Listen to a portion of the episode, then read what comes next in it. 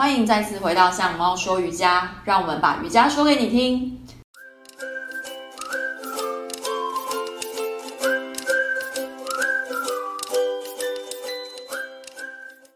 相信啊，已经接触瑜伽一段时间的朋友，对于瑜伽老师怎么养成，那什么样才叫做合格的瑜伽老师，会有一点好奇。那简单来说，就我个人的经验，我自己查询资料理解，呃，可以从瑜伽老师证合格证照，可以从台湾拿，也可以从国外拿。那反正只要你是你拿学校你的那个学校的机构是美国瑜伽联盟或是瑜印度瑜伽联盟认证的合格教师就可以了。但是谈到这里，你会想说，那在台湾拿跟国外拿又有什么不一样呢？我们就邀请了和我一样也是新创艺文空间的合作老师 Alisa 来跟我们分享国外拿瑜伽师资证照的经验。嗨，Alisa 老师。嗨，大家好。好哟，我是，嗯，请说。三年前，对，三年前拿到那个瑜伽嗯师资的证照。对。然后我不是特别的去选择说我要在台湾考还是在国外考。哦，为什么？因为我我就是在国外念书那三年的时候，密集的练习瑜伽，然后喜欢上瑜伽。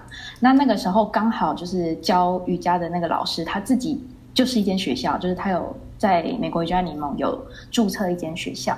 然后后来发现哦，原来他学校的课程其实蛮丰富、蛮多的。然后他就一直鼓励我说：“嗯，好，你你很有潜力呀、啊。”然后。你你很有，你很适合教学，然后一直问我愿不愿意，就是上师资课当老师这样。那当时这位老师，这位老师要怎么称呼？啊，老师叫 Sheila，Sheila，他有怎么？香港老师哦，懂。对，但是他他都习惯跟我们讲英文，因为他也在国外住一阵子了。那他有提到你有哪些特点适合当瑜伽老师吗？应该是。应该是练习的时候，应该是身体的素质，然后再来应该是跟人相处的感觉吧。他就说他很喜欢待在我身边，然后可能我会听人家讲话，或者是会去接收人家的回应，这样子。真的听起来跟你相处，老师的 跟你相处就是一件很舒服的事情。不解。哎，那 Sheila 老师他除了，因为我们一般就知道瑜伽老师基最基本的门槛是两百小时嘛。那在 Sheila 老师这边，他除了两百小时之外，他你刚刚有提到说他还有很多多元化的课程，还有像是哪些啊？他现在还有开那个英瑜伽的师资，哎、哦，不是英瑜伽，是啊，英瑜伽是继续教育，然后师资是那个孕妇瑜伽。哦，OK，听懂。所以其实从这边听、嗯、听会听到说，其实瑜伽老师不是只拿两万两百小时就结束了。其实我们还是需要不断一直去进修，学习更多的新知识。对对对对，对。其实瑜伽老师蛮辛苦的哈，要不断更新，你知道 update 这样子。那想要问一下，会嗯，你先说。拿了一个之后，就会想要去拓展其他领域的面向，就觉得自己要多元的涉猎。没错，而且你越越学越开心，真的。嗯，想要问一下 Alisa 老师，那我们当初啊，呃，这个拿两百 TT，我们在这边瑜伽老师证照，我们就直接说两百 TT 好了，这样子语语语气上比较顺啦，不然一直证照证照好。那在老师拿两把 TT 的时候，可以跟我们描述一下当时大概是几个人一起上课呢？那上课的氛围怎么样？我那个时候上课刚好是小班制，因为老师那个时候开在一个快到暑假的时间。所以是由我，我那时候是学生，所以我的时间很很弹性，很适合上。然后还有另一个来自英国的学生，然后跟一个波兰籍但是住在美国的妈妈一起上，我们是三个人小班。哇，这跟台湾完全不一样哎。所以跟老师就是很常会有一对一咨询时间，互动蛮好。然后同学也是，就算就算。本来是害羞的，后来我们相处这样密集二十一天，二十一天，二十几天，嗯，都都是那种可以很很热、很热络的讨论，然后关系还蛮好的，互动蛮好。所以刚刚提到是我们是二十一天，每天都见面这样子，三个礼拜，三个礼拜，好像不到二十一天，但是大概三个礼拜。因为像我这边的经验，就是台湾就会分成周间班，礼拜一到礼拜五的班，或是周末班这样子。因为像我参加的就是周末班，所以整个时间拉到三个月。哦，对对对，我们就有这样的差别。那像刚刚听到你讲到小班制，我也觉得蛮羡慕，因为你知道我们那一届，我我那我参加的那师资班将近要三十个人。嗯，对，那个呃，分到老师蛮大的，教室大是原因之一啦。但是我觉得这样整体来说，跟分到老师专注力的时间相对少很多。嗯嗯，对，了解。对，哎，那时候你们跟呃，目前每天的 schedule 大概会是怎么样啊？我我现在超级怀念那个师资班的这个作息。为什么？早上七点。就开始上课，七点开始冥想一个小时。哇，一个小时哦！呃，对，第一周是先半小时练习，然后之后渐进的就变一个小时的冥想，然后后面有体位法练习，就是像上课这样子，那不同类型，可能流动啊，然后阴瑜伽、孕妇，然后老师都会带我们体验看看，就是练习的类型。OK OK，那还有一些理论课。跟实作课就是教学实作，嗯、然后最后下课前又有一个小时的冥想，然后最后是八点下课。诶，那在冥想过程当中，我们的雪老师会引会有引导词吗？还是就放大家一个小时的时间这样子？嗯、呃，一开始。有教一些不同的冥想的方法，你可能是注意在呼吸上啊，你可能在全身扫描，然后或者烛光练习的冥想，然后引导词比较是练习，就是体验那个 Yoga Nidra、oh, 那个引导，嗯，睡眠。对，其他其他大部分是我们自己要自己去观察自己的那个心念流动。那你那时候环境呃？可以跟我们描述一下你当时教室环境吗？比如说窗外的景色啊，或者是呃整个呃你从家里到教室路途的交通给你的感觉啊什么的之类这样子。哦，我那个时候上课的时候刚好是春夏交际，就是有点热的。的时节，然后我那时候是住在很高纬度的地方，所以日照时间非常长。所以虽然说早上七点上课，晚上八点下课，但其实我的记忆里面就是大太阳，因为那时候晚上都是嘛，九点多，对，晚上九点多太阳才下山，所以我就一直保持着一个很有精神的状态，而且也不太下雨，所以就是呃教室就是很。很大的空间，然后有一大面的那个对外窗，嗯、所以我们就是一直面向着阳光在冥想啊，练体位法，蛮舒服的，蛮舒服的。那你窗外看到的景色是都市的景象呢，还是比较偏乡村山里面的感觉，还是是海边？那一条街是一个那个城市最古老的一条商业街，然后所以建筑都是都是。比较是古古老的建筑，古欧洲风格这样子吗？对对对，我甚至可以待会传给你看。好好哦，我们可以分享一下这个照片给大家看吗？可以啊，可以可以啊，我 我去翻一下。耶！哇，跟我的完全不一样，我看的就是行天宫，台北的车身这样子，嗯，感觉差非常的多哎。哦，那感觉这样对你冥想专心起来其实蛮有帮助的。我我我不确定，因为我正要说为什么？为什么？欧洲那边不流行冷气，就每一家家里几乎不会有冷气。对，所以那个时候其实算很热了。所以我们在练习冥想的时候，我的同学就坐不住，他就觉得说：“天哪，就是我这样晒太阳，然后他还要移动到就是有影子的地方，然后才可以就是安心的冥想，听起来蛮可爱的。”对对，台湾人没有办法想象没有人气。哎，对啊，哎，因为外国人蛮做自己的，就是觉得不太舒服啊，就会开始移动。我觉得台湾人应该会会乖乖的留在那哦。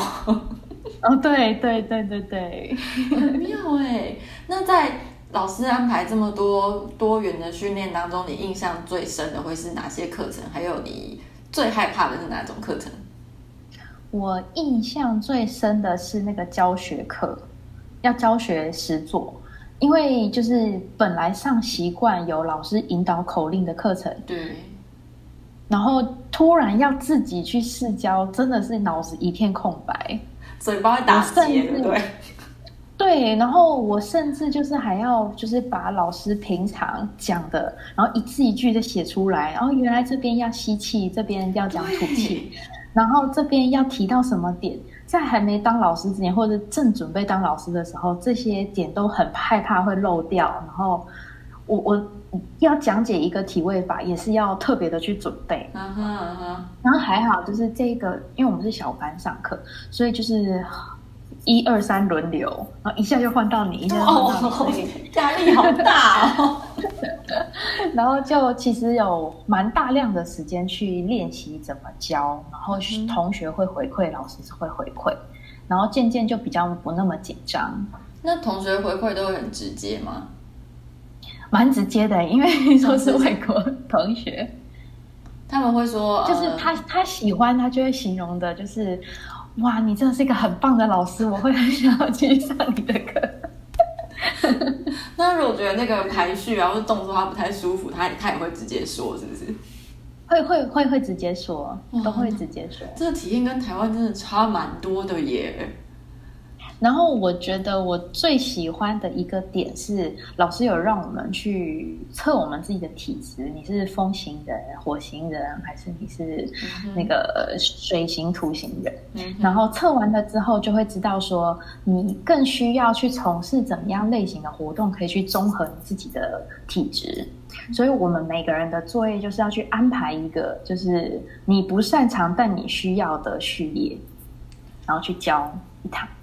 这个部分比前半段测验台湾有，但是后半段这个我觉得比台湾更深入。嗯、我觉得是有趣的，嗯，就是会特别去想，因为我们通常会喜欢去带我们自己擅长的，对。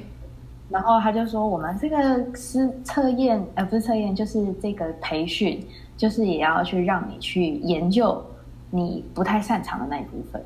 哇，我觉得你的培训经验听起来很不错哎，老师感觉会用。多元化的方式去刺激大家的想法，以及对对对对对，强迫大家也不能说强迫啦，呃，让大家去 面对自己不擅长的事情。嗯，这样听起来其实他蛮扎实的，帮你呃打稳了瑜伽老师的基础。诶，我觉得，我觉得是老师给我的这个。鼓励很重要，因为其实老师他本人就是散发着一个非常和平的一个气质。哦，然后就是你也不害怕说我考试会不会考不好，然后或者是特别紧张什么没有，就是在他身边就有一种被接纳的感觉，太感人了吧，很平心静气的，就是走完这个培训，大家都很开心。那他后续会就是还会分有没有像，因为我在台湾接受的是有分享说啊，要教你怎么成为一个很会行销自己的瑜伽老师。你有行销？对，行销的部分好像没有，没有，但是有讲很多就是瑜伽老师的伦理啊，然后如果遇到什么样的状况，要怎么样设立界限这样。哦，比较是老师跟学生教学上碰到的事情，对，对不对？对对对对，嗯，所以他并没有。所以其实，就你的经验听起来，国外对瑜伽老师好像就是一个很很普通、很很正常的职业，不太会要去 push 什么，对不对？好像是，嗯，因为我会这样讲，是因为我有朋友是丹麦人，然后也是瑜伽老师，他说丹麦就是瑜伽老师就是很。